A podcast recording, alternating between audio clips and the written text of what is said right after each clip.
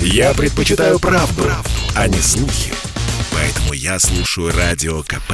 И тебе рекомендую. Россия и Беларусь. Время и лица. Здрасте, здесь Бунин, и сегодня я иду в кино, точнее, на белорусское кино, которое традиционно во второй половине декабря отмечает свой профессиональный праздник.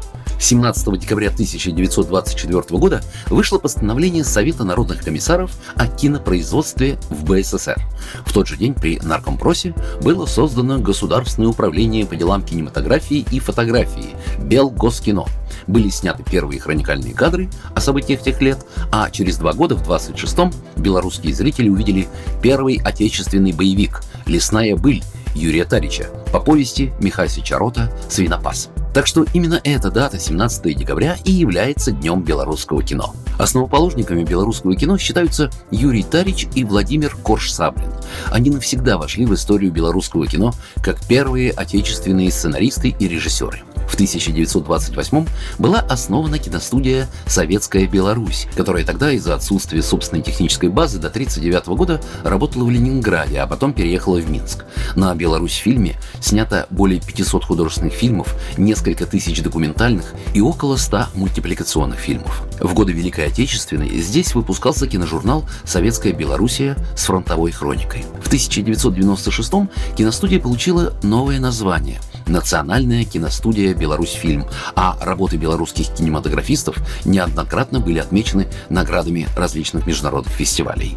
Белорусское кино критики иногда называют «терра инкогнита» – «землей неизведанной». В кинопроизводстве страны со времен распада Советского Союза было не так много реформ. Определенные сложности есть и с прокатом картин. Рынок небольшой и часто на нем доминируют фильмы других стран. Однако надежды и успехи белорусского кино все же есть. Сегодня Беларусь по праву гордится многими талантливыми режиссерами, актерами, художниками и операторами, создавшими своими работами Золотой фонд Национального кино республики. Не отстают от них и современные поколения. Появляются новые имена и картины, которые с успехом участвуют в различных престижных кинофорумах. Среди наиболее известных фильмов белорусского производства разных лет «Красные листья» Куршсаблина, «Альпийская баллада» Степанова, «Люди на болоте» Турова, «Изадова от Астрахана», «Дунечка» Александра Ефремова и «Брестская крепость» Александра Котта. А еще в Минске есть музей истории белорусского кино. В нем собраны документы и материалы по истории национального кинематографа – Проходят экскурсии, выставки, показы отечественной и зарубежной киноклассики. Словом, у белорусского кино есть и серьезный потенциал, и успехи, которыми можно гордиться и не только во время профессионального праздника. Программа произведена по заказу телерадиовещательной организации Союзного государства. Россия и Беларусь. Время и лица.